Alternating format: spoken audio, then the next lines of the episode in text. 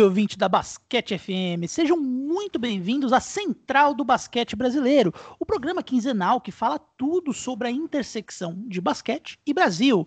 Eu sou o Renan Ronchi e hoje o papo é NBB. Mas antes da gente falar de NBB, do assunto que interessa. A gente tem dois anúncios aí, dois anúncios muito bacanas, muito importantes para serem feitos. O primeiro e o mais importante deles, é claro, é o novo reforço do Basquete FM, aceitando aí um contrato, um salário máximo por cinco anos aí, como seguindo as leis aí do nosso teto salarial. O Basquete FM aí anuncia o Daniel, conhecido na internet como o blog Turnover, ele que um dos poucos jornalistas que está acompanhando em louco aí os jogos do NBB, vem se juntar ao Basquete FM, vai ajudar no programa de NBA, no programa de NBB. Então, Daniel, seja oficialmente muito bem-vindo ao Basquete FM. Como de praxe, eu peço para que as pessoas que estão se apresentando contem a sua relação com o tema, com o basquete. Então, Daniel, se apresente ao público do Basquete FM. Fala, Renan. Primeiramente, agradecer o convite, né? Óbvio que não dá para recusar um contrato máximo com o valor de, de cinco anos. Aí o valor vai ficar em segredo, porque no, em podcast não pode revelar o salário ainda, mas primeiramente agradecer, né? Minha relação com basquete, eu, eu sempre acompanhei basquete em, em off. E eu comecei a praticar o esporte mesmo em, com 15, 16 anos. E eu comecei a fazer faculdade de jornalismo, estou fazendo faculdade de jornalismo e minha ideia é, cobra, é cobrir basquete, seja NBA, seja NBB, LBF, WNBA, eu, eu gosto, eu acompanho. Então, minha ideia sempre foi cobrir basquete, por isso eu criei o, o blog Turnover.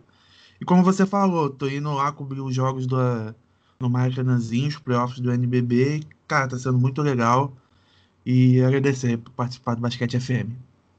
Maravilha! Então hoje é o segundo recado que eu queria falar é que a gente vai fazer uma cobertura bem bacana das finais do NBB, né? Eu tinha comentado no último programa do Basquete FM que o CBB aí ia passar por algumas reformulações, mas a gente não vai deixar as finais do NBB e o pré-olímpico que está chegando aí da seleção brasileira passarem, né? Então esperem aí bastante conteúdo em relação a esses dois eventos aí. Já nessa semana a gente já tem mais conteúdo, eu e o Daniel Daniel aí produzindo sobre as finais do NBB. Mas antes de chegar nesse tema, antes da gente falar de São Paulo e Flamengo, Hoje a gente vai discutir a premiação individual do NBB, que já é uma tradição, né? Os prêmios que eles divulgam depois que acaba a temporada, trazem uma cerimônia aí bem bacana que eles vão revelando quem ganhou aí cada prêmio. Os prêmios individuais que vão muito na linha dos prêmios da NBA, para quem não está tão familiarizado com o basquete brasileiro. Existem alguns prêmios aí que são um pouquinho diferentes, a gente vai falar deles, mas é, nos, anos, nos últimos anos o NBB tem divulgado finalistas também, né? Os três finalistas ao prêmio, desde que eles começaram a, a, a investir numa cerimônia bacana, por enquanto cerimônia online, mas eles têm divulgado aí finalistas, né? Então a gente vai, os prêmios que já foram divulgados finalistas nós vamos citar, mas nós não vamos deixar de opinar sobre outros nomes que poderiam aí também, pelo menos, ter ficado entre finalistas, né? Um lembrete que quem vota nesse, nesse nos prêmios individuais, né? Eles são parte dos votos são da imprensa especializada, de o que a gente chama de o que a gente chama não, né? O que eles chamam de personalidades, entre aspas, do basquete, além dos próprios técnicos e capitães das equipes, eles votam também nas premiações. Então é assim que ela basicamente funciona, né? E eu queria deixar também registrado que esse ano eu não votei. Normalmente eu sou chamado para votar aí como parte da, da imprensa especializada nos últimos dois, três anos aí eu tenho participado. Esse ano eu cometi a atrocidade de deixar o tempo passar. Quando eu fui ver, já tinha passado do tempo de votar. Então eu peço formalmente aqui desculpas à Liga Nacional. A parte boa, né, Daniel, de ser um esquecido é que eu posso cornetar as escolhas dos outros à vontade, porque essa culpa eu não carrego, né? É, isso daí é verdade. Eu também não. Como eu comecei a cobrir recentemente, eu não fui chamado a única coisa que eu cobro do NBB no meu Twitter é para eles me seguirem, porque ainda eles não me seguem, então a única coisa que eu cobro é isso e cornetar. Acho que mesmo se eu, se eu votasse, eu ia cornetar também o top 3, porque é a função do jornalista. O jornalista tem que falar a sua opinião. e você ficar escondendo por conta disso não, não é muito, não tem muita graça. Pois é, muito bom. A gente vai então passar prêmio a prêmio, a gente vai citar os finalistas e a gente vai dar a nossa opinião. E o primeiro prêmio que eu queria que a gente falasse aqui, Daniel, é um prêmio que eu acho muito. É o prêmio que mais eu mais acho curioso, que é o prêmio de jogador que mais evoluiu, a premiação de maior evolução da temporada. É um prêmio muito parecido com o que existe da NBA, né? O Most Improved Player, é basicamente a mesma linha. E o que, o que me deixa curioso sobre esse prêmio é, é, que ele é um prêmio, de certa forma, mais conceitualmente subjetivo do que parece, né? Porque, é, embora a, seja meio óbvio, né? Você vai premiar o jogador que mais evoluiu entre uma temporada e outra do NBB. É, eu acho que quando a gente pensa nos atletas, né? Existe uma um, um, uma etapa de evolução nos jogadores mais jovens que é meio que esperado, né? Então a gente fica naquela, naquele dilema, né? Como que a gente premia um jogador que ele é um pouco mais novo é, e ele evoluiu, né? Será que ele não estava seguindo aí o que se esperava de um, de um atleta jovem, de um garoto, né? Será que ele não está seguindo uma etapa natural de carreira? Será que vale dar uma premiação individual para um jogador que evoluiu dessa forma? Esse prêmio levanta aí esse debate, vou querer saber sua opinião sobre, mas antes eu vou divulgar aqui os, os três finalistas finalistas, né? É, que são jogadores por si só muito diferentes entre eles, né? Um dos finalistas é o Gui Santos do Minas, né? Que ganhou notoriedade aí por ter por, por, estar envolvido no próximo draft da NBA. É um garoto de 18 anos, né? E que se você olhar as estatísticas individuais dele, você vai ver que ele mal entrava em quadra na temporada passada, né? Ele tinha 17 anos, ele jogou aí quatro jogos com média de quatro minutos por jogo, ou seja, ele entrava mais ali no famoso garbage time quando a coisa estava decidida. E, efetivamente, esse ano foi quando ele começou a participar da, da, da, de uma rotação de um time de NBB, né? Então esse é meio que o primeiro ano dele. Ainda assim, ele está nessa, nessa lista de jogadores que mais evoluíram. Outro dos finalistas é o Lucas Mariano, do São Paulo, que é, já, já é um caminho completamente distinto. Né? O Lucas Mariano é, já é um veterano do NBB, já jogou muitas edições por muitos times. Muita gente acredita que o Lucas Mariano ele poderia ter sido um jogador muito melhor do que ele foi em alguns momentos da carreira, e agora no São Paulo ele meio que explodiu, né? Se você olhar números, talvez os números dele não sejam é, números tão, tão chamativos em relação a, a, estatísticas que ele já performou, mas vendo os jogos você percebe que ele tá num nível de dominação, ele tá ali no, na melhor fase da sua carreira, dominando fisicamente os seus adversários, sendo uma ameaça também no perímetro, sendo uma ameaça dos dois lados da quadra. Então o Lucas Mariano tá num, num nível de dominação muito interessante também aí, é, sendo é, cotado como um jogador que é dos que mais evoluiu. E o outro é o Ruivo, né? Do Ruivo, armador do Paulistano, que já tinha experiência em, em NBBs anteriores, mas efetivamente ganhou aí um protagonismo maior esse ano, num time de orçamento um pouco mais reduzido, né, o paulistano desse ano, e que efetivamente foi um dos grandes jogadores de um time que chegou aí na semifinal do campeonato, com uma defesa muito boa, mesmo com uma série de deficiências, o Ruivo foi aí um jogador de destaque e ele recebeu esse, essa, essa menção aí. Vou começar, Daniel, pedindo os seus pitacos aí sobre esses jogadores e quem que você acredita aí que deve ser o, o, o vencedor do prêmio de maior evolução do NBB. Então, Renan, eu concordo muito com o que você falou no começo. O prêmio do, de maior evolução, normalmente, você dá para a pessoa que mais evoluiu. Só que o NBB ele tem um, uma questão de dar sempre pro, pro novato que tá aparecendo. Teve o Vitor Benite ganhou, o Gui Deodato ganhou duas vezes, não sei como, mas ele ganhou duas vezes. Aí teve o Jorginho na época do Paulistano, o Didi na última, na penúltima temporada. Então o NBB segue essa linha de dar sempre pro pessoal mais novo, pessoal que vem aparecendo. No mesmo caso do, do Gui Santos aí, que vem que apareceu muito bem aí, foi peça fundamental no, no banco do Minas. Só que eu não. Tipo, vai ser incoerência da minha parte eu não dar o prêmio pro jogador que eu acho que vai ser o MVP. Então, eu, eu votaria no Lucas Mariano. Ele teve um crescimento em porcentagem de 21% em, em pontos, 30% em rebote e 28% em eficiência. Então, como prêmio de maior evolução, então eu acho que o Lucas Mariano merece receber esse prêmio. Muito bom, você citou um ponto importante mesmo, que historicamente, como que a, o NBB premia, né? Você tem dois casos que já ganharam duas vezes. O Guido Dato, que você citou, ganhou em anos seguidos, inclusive o prêmio de jogador que mais evoluiu, e o Jorginho também ganhou duas vezes. Uma quando ele teve aquela primeira temporada é, pelo Paulistano, e no ano passado também, que ele foi o MVP e o jogador que mais evoluiu na temporada. Eu vi algumas críticas em relação ao, ao Lucas Mariano estar nessa lista por um sim, por uma lógica de ah, ele chegou agora agora no nível que se esperava dele antes. Mas eu discordo um pouquinho, eu acho que o Lucas Mariano precisa estar nessa discussão sim. Acho que, é, embora é, é, ele meio que tenha decepcionado para crescer agora em um dado momento da carreira dele, eu acho que não deixa de ser uma evolução, ele precisa estar nessa discussão. Um conceito que eu não gosto é o do Gui, né? O do Gui é muito mais uma revelação do que uma, uma evolução, né? Porque a gente não está comparando o Gui de 2020 com o Gui de 2021, se a gente comparar as carre a carreira dele, né? Os outros torneios. A gente está comparando NBB com NBB. E ele mal jogava nos outros NBBs. Esse é meio que o primeiro NBB dele, né? De certa forma. Então, eu não gosto muito dele nesse prêmio. O nome que deveria estar entre os finalistas, na minha opinião, é o Thiago Matias, né? O pivô Matias, jogador hoje do Fortaleza, que eu acho que ele tem uma trajetória bem interessante, né? Ele é um veterano de NBB também, também chegou a jogar Liga Ouro por Campo Mourão, jogou NBB e ele, eu acho que estatisticamente ele até já teve anos melhores, né? Ele, ele jogou um tempo naquele Franca, logo quando teve aqueles problemas financeiros ali, o time quase fechou as portas. Antes da Magazine Luiza entrar, ele era o pivô daquele time. Ele jogou também em 2019 num time do Joinville que tinha muitas limitações, foi o lanterninha da tabela ali. Ele, ele teve muitos minutos naquele momento da, da carreira dele.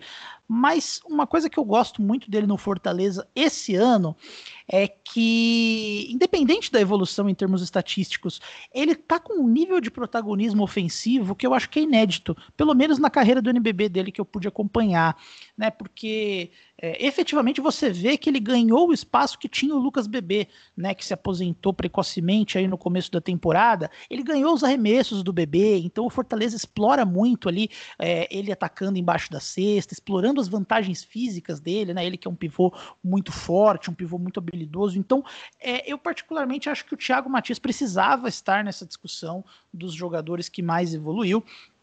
É, apesar de não ser o meu voto, né? Eu vou ficar diferente de você também.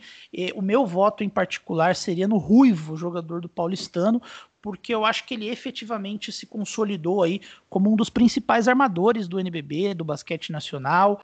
É, acho que o, o, sucesso do paulistano passa pelo sistema do Regis, passa por outros jogadores, passa pelo Mike, mas o Ruivo foi meio que o cérebro desse time. É, ele teve uma atuação digna de, de All-Star aí, ele foi a principal peça, é, eu diria que o principal jogador do paulistano esse ano. Então, por conta dessa evolução, independente da idade dele, eu, eu particularmente daria esse voto para o Ruivo. Apesar que eu acho que tanto o Ruivo quanto o Luiz Mariano, Lucas Mariano quanto o Matias poderiam aí ter um bom caso para eles. Só o Gui, que eu particularmente não sou um, um grande fã da decisão aí de quem votou no Gui Santos. É, eu, eu concordo. Eu até ia falar. Eu acho que esse prêmio, tanto indo para o Ruivo, tanto indo para o Lucas Mariano, vai estar em boas mãos, vai estar em alguém que mereceu. Já no caso do Gui Santos, você teve outros jogadores que foram votados. O Thiago, Ma o Thiago Matias também poderia ser uma opção, poderia estar no top 3. O Mike também ele evoluiu muito desde a época do Botafogo. Agora já está até arremessando bola de 3. Tá, teve um aproveitamento muito bom nas bolas de 3 no, nos playoffs que eu, que eu pude cobrir. E sempre foi uma arma. O problema dele era com, com faltas porque ele acaba sendo o defensor no garrafão e acaba sofrendo muito por faltas. O Mateuzinho do Pato Basquete também poderia aparecer. Não ser o top 3, mas poderia ter um destaque maior, já que o Pato Basquete tinha um time muito novo, ninguém esperava nada, mas acabou surpreendendo. Então, acho que entre o Lucas Mariano e o Ruivo, eu vou com, com o Lucas Mariano. Só que se for pro Ruivo também, eu também eu vou gostar, porque ele foi um jogador muito bom nesse time do Paulistano que surpreendeu nessa temporada. Pois é, então vamos para o próximo prêmio. Terminamos esse empatado, não temos um terceiro membro para desempatar, então vai acabar empatado mesmo. O próximo prêmio que eu queria falar é o prêmio de defensor do ano. A gente também já tem aí três finalistas. É, são eles Alex Garcia, né, o jogador do Bauru Basquete, jogador que uh, a história dele conversa com o prêmio de melhor defensor da temporada. O Rafael Mineiro, né, jogador do Flamengo, e o Cordeiro Bennett do São Paulo. Eu queria começar, antes de passar o microfone para você, Daniel, eu queria começar pontuando uma coisa. O Alex, né, o, o Brabo, eu acho que ele tem um bom caso até para ser considerado o melhor defensor da história do basquete brasileiro, né? Porque é, o basquete brasileiro nunca ficou assim no nível internacional, ele nunca foi exatamente reconhecido pela sua defesa, né? Mesmo nos anos em que nós éramos uma potência ali, ganhamos mundial, ganhamos medalha olímpica, anos 60, brigamos por medalha olímpica nos anos 80, é, eu acho que o, o, basquete brasileiro nunca foi conhecido por isso, né? Sempre foi um jogo de velocidade, um jogo de criatividade, um jogo dinâmico, mas defensivamente a gente costuma deixar a desejar quando a gente joga contra outras potências. Então acho que os principais defensores aí, muitos dos principais defensores do, do, do, basquete brasileiro são dessa geração aí que, que teve agora mais recente, né? O Nenê Hilário foi um baita defensor, o Anderson Varejão foi um baita defensor, o Splitter foi um bom defensor, e o Alex Garcia ele é meio que um símbolo de defesa, né? Ele já ganhou o prêmio de melhor defensor nove vezes, né? De, de, 12, de 12 edições. É, ele é aquele cara que em Olimpíada marcava o Kobe, marcava o LeBron, marcava o, o Ginobili, marcava o principal jogador do adversário. E eu acho até que quando esse prêmio, quando ele se aposentar, esse prêmio deveria mudar de nome para Prêmio Alex Garcia de melhor defensor. Eu ia falar isso agora. Brasileiro. Eu ia falar isso agora. É, é assim, tô, tô, tô contornando aqui, tô bajulando aqui o Alex para dizer que eu tenho muito respeito pela carreira dele e pela capacidade defensiva dele. Isso posto, Daniel, o Alex Garcia tem um caso para ser melhor defensor do NBB esse ano? Então, nesse top 3, eu acho que o Alex Garcia estaria só por ser o Alex Garcia. Eu não, não acredito que ele vai ganhar. Mas foi o que você falou. Ele, ele é o melhor defensor que o basquete brasileiro já viu. Óbvio que de uns tempos para cá foi vendo mais trabalho de defesa, mais trabalho técnico, porque era muito, como você falou, era muito criatividade, o basquete brasileiro é muita criatividade e acabou melhorando.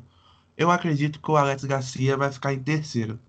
Já entre o Bennett e o Mineiro, o Bennett para mim é o melhor defensor de perímetro e o Rafael Mineiro é o melhor defensor de garrafão. Só que o meu voto vai ser no, no Rafael Mineiro pela qualidade que ele tem, tanto no, no garrafão, tanto no perímetro. Ele teve uns números muito sólidos, é, contribuiu e o Flamengo tem a melhor defesa. Então, eu acho que o, a cereja do bolo dessa melhor defesa seria o Rafael Mineiro ganhar o prêmio de melhor defensor. É, Rafael Mineiro é um jogador bem subestimado, né, do, eu, eu diria, do, do, do, basquete brasileiro. Eu, particularmente, não gostava dele no, no, no, quando ele jogava ali na época de Limeira, mas eu, eu, ele, ele calou minha boca com o basquete dele. Eu acho que ele é um dos melhores 3 do NBB, né? Aquele jogador que mata a bola de três e que defende, né? Ele vem do banco do Flamengo, quer dizer, né? Ele foi titular em boa parte dos jogos, mas a gente vai chegar lá. Mas ele vê ele, o, o, no elenco completo, né? Ele vem do banco do Flamengo mais para defender e para espaçar a quadra ali, naquele sistema do Flamengo que explora muito a bola de três pontos. É, e eu acho que ele é um defensor muito versátil. Existem muitas maneiras de você ser um bom defensor, né? E eu acho que o Rafael Mineiro ele se destaca é, da sua maneira em boa parte delas. Eu acho que o Bennett é um excelente defensor no um contra contra um. O Rafael Mineiro, eu acho que ele, ele atinge âmbitos mais completos, né? Ele é bom na defesa coletiva também, é, ele tem uma boa leitura do que está acontecendo na quadra, então eu acho que ele tem mais recursos que o Bennett defensivamente. Então, dentre esses três, o Rafael Mineiro seria o meu voto também.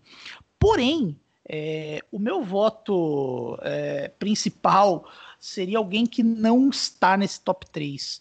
O meu voto seria no Jorginho. Daniel. O, o Jorginho, assim, é, virou Ors Concours, né? De tão bom que ele é em todos os sentidos, né? Ele que explodiu aí como um dos grandes jogadores do basquete brasileiro. É, mas o, o, o, nível defensivo do Jorginho no nível sul-americano, não é nem nível brasileiro, é nível sul-americano, é muito fantástico, assim. Ele consegue marcar todos os tipos de jogadores. Ele é um jogador alto para a posição, mas ele é muito atlético, então ele não tem problema nem marcando jogadores menores, nem marcando jogadores mais fortes, nem marcando outras posições. Eu, ele é um dos melhores defensores de perímetro do NBB, assim como o Cordeiro Bennett. É, ele é uma peça fundamental num time finalista da competição. Eu acho, inclusive, me, arriscando a ser polêmico, que o impacto defensivo do Jorge Jorginho é tão grande ou até maior que o do Bennett, apesar de, de, de muita gente discordar dessa opinião. Pelo, pela capacidade defensiva dele, inclusive jogando 40 minutos por jogo, puxando contra-ataque, estruturando o ataque do São Paulo e ainda assim tendo perna para do outro lado ser aí um defensor tão sólido. Então, o meu voto original ele seria no Jorginho. Posto que ele nem chegou na final desse prêmio, eu daria essa, o meu voto também para o Rafael Mineiro. É, pensando no que a gente ia votar, não ia votar no top 3, mas ia votar em todos os jogadores, provavelmente meu voto seria também no Jorginho. O Jorginho podia participar de todos os prêmios, menos de sexto homem e de estrangeiro. Mas eu não duvido ele conseguir um passaporte aí argentino para pegar pelo menos esse prêmio de estrangeiro. Mas é, foi o que você falou, o Jorginho é muito importante, tanto na defesa, tanto no ataque. É, um exemplo que a gente pode falar, falar é, no jogo contra o Minas, o jogo 2, que o São Paulo ficou 17 pontos atrás e conseguiu a vitória. Aí foi ali que o São Paulo, para mim, já garantiu a classificação para a final. Então o Jorginho consegue ser muito bem na defesa e também muito bem no ataque. Seria também meu voto para jogador defensivo do ano.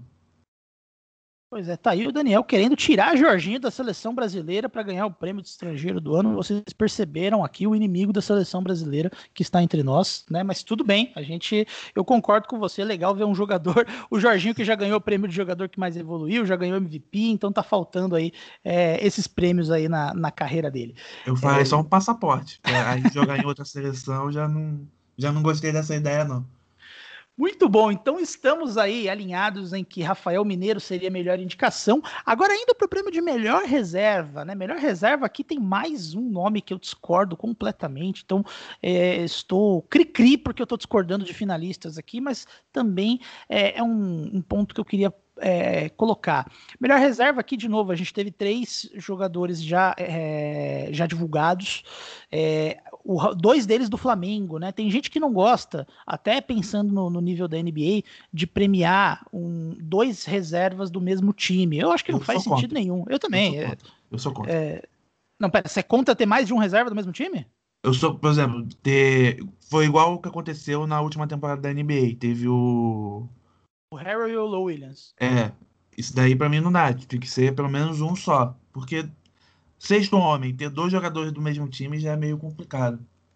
Ah, eu particularmente não vejo problema. Eu acho que o importante é a performance do cara vindo do banco. Esse deveria ser o, o, o, critério crucial. E a gente tem dois jogadores do Flamengo aqui. Não deveria ser um problema, quer dizer, né? Porque nós temos, de novo, Rafael Mineiro, Rafael Mineiro jogando aí, defendendo aí, defendendo não, é, buscando o prêmio de melhor reserva. O Léo Demétrio também do Flamengo, esse sim defendendo a sua, a sua premiação, ele que é o atual vencedor do prêmio de melhor defesa, de melhor sexto homem aí do NBB, ganhou na temporada passada.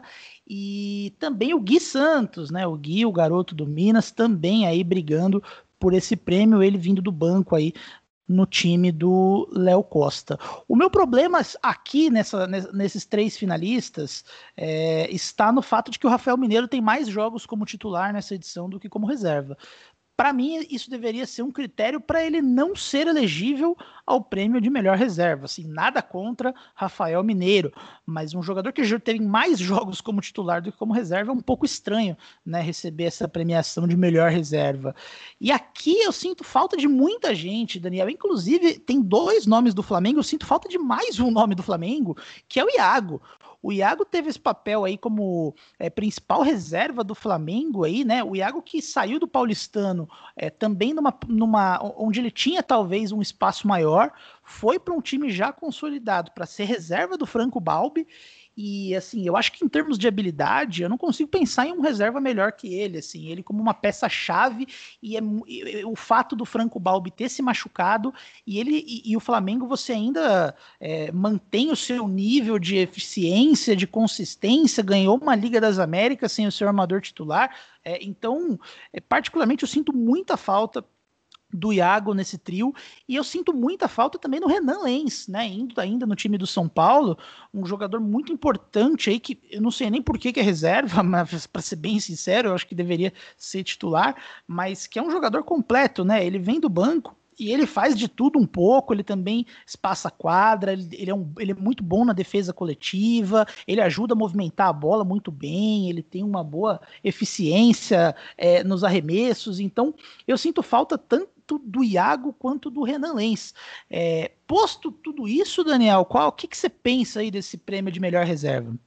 Então, primeiramente eu concordo com você. Rafael Mineiro fez 16 jogos como titular, já é mais da, da metade, então não daria para ele participar do, do prêmio de melhor sexto homem.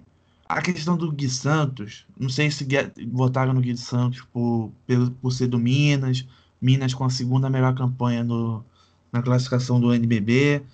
E foi o que você falou. Para mim, o meu voto seria do, do Renan Lenz, ele muito bem no banco. Foi como você falou, vou concordar novamente. Não sei porque ele é reserva, ele tem um basquete para ser titular. Um outro voto também que, que pode dar também é no Derek do Paulistano. Ele evoluiu muito nessa temporada. Vem, ajudou muito o Paulistano na, a chegar à semifinal, a conseguir o quarto lugar e chegar na semifinal. Então, eu, eu acredito que o Léo Demetrio vai ganhar de novo como sexto homem, mas o Rafael Mineiro o Santos, para mim, não merecia estar no top 3. Quem tinha que estar no top 3 ali era o Renan e o Derek. É verdade, o Derek é um, é um nome importante também que deveria, é uma menção honrosa aí muito muito importante. Mas isso posto, quem que você vota desse trio aí? Não, não, não peguei aqui. Eu votaria no Léo Demetrio. Ah, sim, eu... é. Eu... Léo Demetrio. Acho que eu concordo com você. Acho que desse trio aí, o Léo Demetrio é o que, me, o que melhor me soa como um aderente aí à posição de melhor sexto homem, mas eu votaria no Renan Lenz aí, é, sem essa, essa limitação desses três nomes. Indo agora para o prêmio de destaque. Só, só para. Se não fosse, se o Balbi não tivesse se machucado, meu voto seria no Iago. Mas como ele se machucou, aí acabou sendo titular, não sei. Acho que ele nem recebeu um voto por conta disso. Até recebeu, tô vendo aqui, ele recebeu alguns votos. Só que eu acho que se o Balbi não tivesse machucado, o Iago com certeza estaria nesse top 3 aí.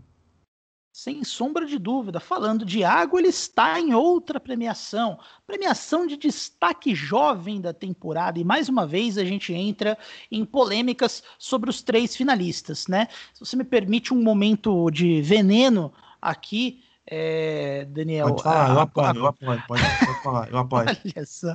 O, o NBB esse foi um pouco mais escondido, né? Porque ele perdeu aí um pouco, ele teve menos transmissões na TV, ele não teve mais na TV, é, quer dizer, ele teve na cultura, né? Mas ele não teve tantos jogos na TV, não teve tantos jogos nas suas redes sociais. O principal ponto de se ver o NBB era assinando da Zon, né? A, grande maioria dos jogos foi por lá. É, e eu tenho a impressão que muitos dos votos aí foram meio que no automático, foram mais pautados em número e, e, e e em camisa, né, se por assim dizer, do que por efetivamente performance, né? Aqui quando a gente chega no destaque jovem, a gente chega no Iago do Flamengo, o Gui Santos do Minas de novo aí correspondendo a mais uma uma menção. E também o Gabi Campos do Pinheiros, né? Esse sim, um jogador fantástico que tem uma ó, te, foi uma peça-chave de um time muito divertido de se ver jogar, muito interessante que ninguém dava nada para o Pinheiros, aí botou um time jovem para jogar e acabou é, sendo um time que não aspirou nada, mas foi um time legal de se assistir.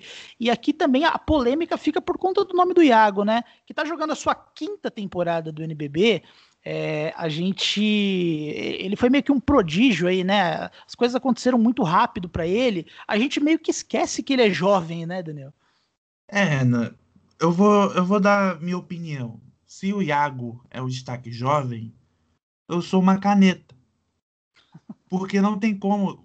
o Iago já não é destaque jovem. O Iago, ele já briga pelo MVP, já briga por esses prêmios. O prêmio de destaque jovem tem que vir para uma pessoa.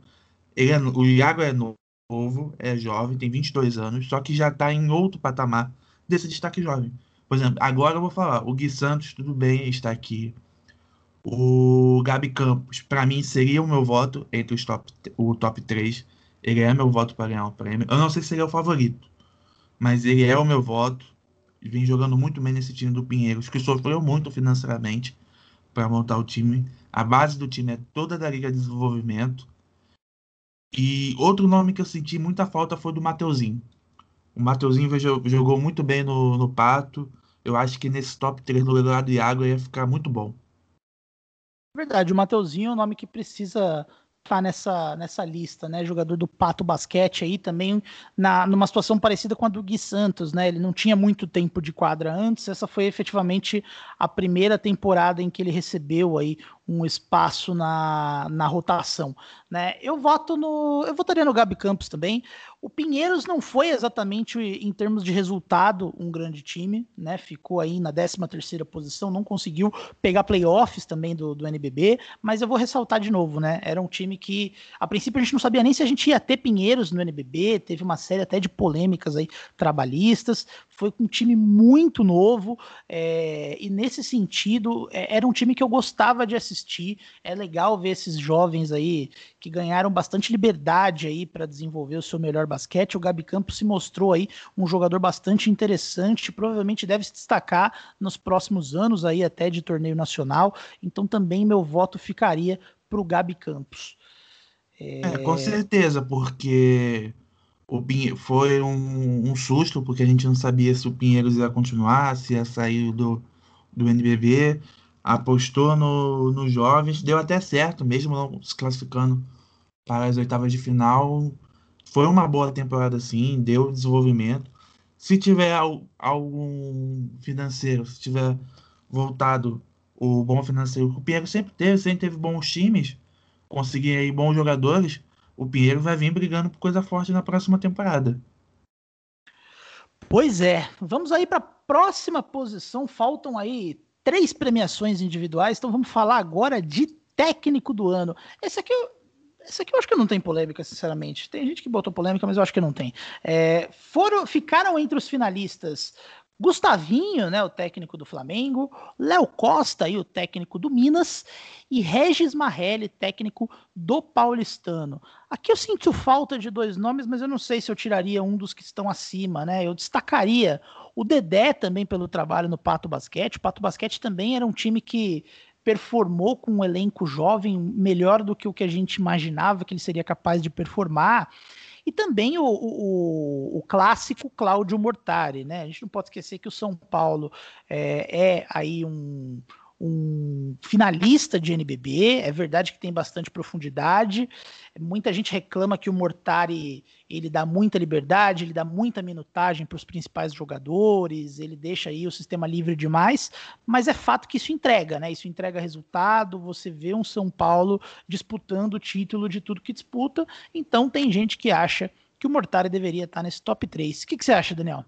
Então, o Cláudio Mortari, eu, ele é um bom técnico, vem fazendo até um bom trabalho com o São Paulo. O, mas eu não acho que eu botaria ele no top 3. O Dedé Barbosa, eu acho que poderia. A questão é quem sai. Esse é o problema, porque o Léo Costa fez um bom trabalho no Minas. O Gustavinho De Conte, que é o maior vencedor do prêmio do, de técnico do ano, que ganhou três vezes, vem fazer, fez um excelente trabalho com o Flamengo, porque tem muitas pessoas que acham, ah, mas o time do Flamengo é muito bom. Mas você precisa ter um técnico bom para você controlar o vestiário. Não adianta você ter vários destaques você ter um técnico que perde o vestiário. Você não consegue ganhar time, ganhar um, ganhar campeonato. Já tivemos vários exemplos, tanto no, no NBB, principalmente na NBA, aí, com vários super times que acabaram não ganhando. E só para falar da minha premiação, eu acho que o o, o meu voto seria no Regis Marrelli. Ele fez um trabalho muito bom no Paulistano. É, ele já ganhou o prêmio em 2011 2012. Só que ele fez o Paulistano muito além do que a gente esperava. A gente esperava o Paulistano ali meio de tabela, pegando patas de final, provavelmente perdendo, só que venceu o Bauru, fez bons jogos contra o Flamengo, foi varrido, foi varrido, mas fez muitos bons jogos com o Flamengo, poderia ter ganhado um ou dois jogos, até se classificaram, porque o Flamengo não estava com um aproveitamento muito bom nas bolas de três. Então, o meu voto vai no Regis Marrelli. Eu vou acompanhar aqui o relator. Eu, eu, eu, gostaria de exaltar o trabalho desses três técnicos que são muito bons. O Minas foi um dos times mais dominantes da temporada regular, teve aquela sequência de vitórias incríveis, né? É, é, é, eu acho que é um time até que jogou, não era, era um time que a gente já esperava que fosse bem, mas é um time que jogou ainda melhor do que se esperava. O Gustavinho, né? Acho que o Flamengo desse ano ele é, é, um pouco polêmico pelo volume de bola de três. Tem muita gente que reclama uma reclamação meio é, Houston Rockets, né? Ah, chuta demais de três, passa demais a quadra, é um basquete chato, mas é um resultado que é, é um basquete que entrega resultado, né? O Flamengo perdeu de novo, né? Uma coisa que precisa ser exaltada. O Flamengo sofreu muito com lesão, teve o Marquinhos com Covid, perdeu o Balbi, Perdeu o Olivinha, que estava tendo ano de MVP, também teve essas lesões. É, e mesmo com tudo isso, o time seguiu sendo consistente. É verdade que tem, já é um elenco que entra o campeonato com muita profundidade, mas a gente precisa dar o mérito do técnico de conseguir também até controlar aí todos os egos, né? Quando um time tem muito jogador bom, a gente sabe que pode ter alguns problemas do tipo, e não é o que acontece no Flamengo. É, isso posto, eu também premio, prefiro premiar o Regis Marrelli. Regis Marrelli que também tem uma série de trabalhos bons aí na carreira. Infelizmente, o trabalho no Palmeiras não é do, um dos melhores aí dele, mas ele que era técnico daquele São José maravilhoso ali, do Fulvio, do Murilo Becker. Ele foi técnico do, do esporte também naquela época do Murilo. Ele tem muitos trabalhos, bons trabalhos aí na carreira. E esse time do Paulistano foi uma das melhores defesas da competição, né? Ficou entre os três times que menos cederam pontos no campeonato, então precisa ser destacado aí como ele armou bem esse time, então Regis Marrelli seria o meu voto aí de técnico do ano.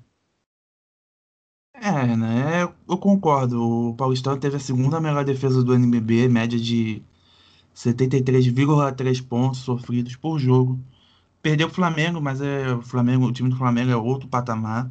Então eu vou muito pela evolução do time. A surpresa que o time deu e até onde foi. Então eu vejo o exemplo do Regis muito igual o Léo na época do Botafogo, atual técnico do Bauru. Aquele time do Botafogo que ninguém esperava muita coisa, mas aí surpreendeu todo mundo, foi para a semifinal, ganhou Sul-Americano. Então eu vejo o exemplo do eu vejo o exemplo do Regis e esse seria meu voto. Muito bom. Estamos acabando, hein? Faltam duas premiações, então vamos para o prêmio de estrangeiro do ano. A gente também já tem os finalistas, que é Desmond Holloway do Fortaleza e dois jogadores do Minas, né? David Jackson aí também um jogador dois nomes carimbados já no, no, basquete brasileiro, né? Dois nomes bem conhecidos, já jogaram em muitos bons clubes. Holloway aí já passou por Pinheiros, já passou por Paulistano, aí é bem conhecido em São Paulo. David Jackson jogou naquele timaço do Limeira, já jogou em Franca, jogou no Vasco.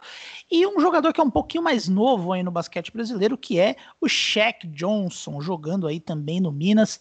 Daniel, é, você sente falta de alguém? Aqui eu não sinto falta de nenhuma menção honrosa, para te falar a verdade. Eu colocaria exatamente esses três finalistas. Você tem algum pensamento diferente? Eu acho que entre todos os estrangeiros que teve, eu acho que esses três foram mais se destacaram. Eu vou, eu vou ver alguns votos aqui que teve mais dois outros nomes que foram votado, votados. É, eu gosto da temporada. É, eu gosto da temporada do Chamel, por exemplo, que também sim, é, acho que foi uma boa temporada, mas acho que não foi o mesmo nível, né? Chamel, que é um dos grandes jogadores da história do NBB, mas não foi uma temporada do mesmo nível desses, do, desses caras, né? Eles tiveram um protagonismo, especialmente ofensivo, que foi bastante diferenciado, né? Sim, com certeza, eu concordo com você. Teve o Fuller, teve o Parodi, que foi muito bem no Minas também. Então, eu acho que esse vai ser um, um prêmio que o top 3 é, merece estar no top 3. A gente, todo prêmio a gente falou, um poder, poderia estar, até dois, mas esse eu, eu concordo com, com o top 3 que está. Muito bom. E quem que é o seu voto? Vou começar dando meu voto. Eu voto no Desmond Holloway. Eu fiquei, eu fico muito em dúvida entre ele e o David Jackson, para falar a verdade. Acho que os dois tem um equilíbrio bem grande. Eu prefiro eles dois ao Shaq que é, nessa premiação, mas eu acho que o Holloway ele teve um protagonismo maior em uma equipe que precisava mais, né? O Mina, o David Jackson também jogou em um sistema mais coletivo. O Fortaleza era um time com menos é, com menos profundidade no elenco, ainda mais com a saída do bebê. E eu acho que o Holloway, especialmente no primeiro turno, ele se destacou bastante, depois acabou se lesionando, mas é, eu acho que no começo da temporada ali ele, ele foi brilhante, ele foi explosivo, foi aquele vintage Holloway, né? Porque ele teve aí um momento de, de baixa aí na carreira, e eu acho que o Holloway relembrou aquele Holloway do paulistano, que era aquele Holloway insuportável para quem torcia contra, né? Porque é aquele jogador eficiente que arremessa de tudo quanto é lugar, tem um range muito grande. Foi uma temporada bem bacana do Holloway, seria o meu voto aí para estrangeiro do ano. Eu vamos, não sei se vão falar que eu tô puxando teu saco, mas eu concordo também. Eu acho que o Holloway foi o melhor estrangeiro, teve números muito bons, principalmente depois da passagem que teve no São Paulo, só fez dois jogos sofreu muito com lesão, então ele ir para Fortaleza, é, apostar nessa nesse projeto do Fortaleza, então eu acho, o meu voto seria no Holloway. Eu pensei entre ele e o Shaq Johnson, só que o meu voto vai no Holloway. Perfeito. Então temos aí Desmond Holloway ganhando esse prêmio no Basquete FM. Vamos para o último prêmio, que é o prêmio de MVP. Esse prêmio é o único prêmio aí no momento em que a gente está gravando que ainda não saíram os finalistas, então a gente pode ser mais freestyle aí para debater. Eu acredito que vão ser três de quatro nomes, né? Eu acho que tem a dupla do São Paulo que tá, deve estar ganhando votos aí, Jorginho e Lucas Mariano. Eu acredito que o Lucas Dias de Franca também deva estar na discussão, se não está, deveria.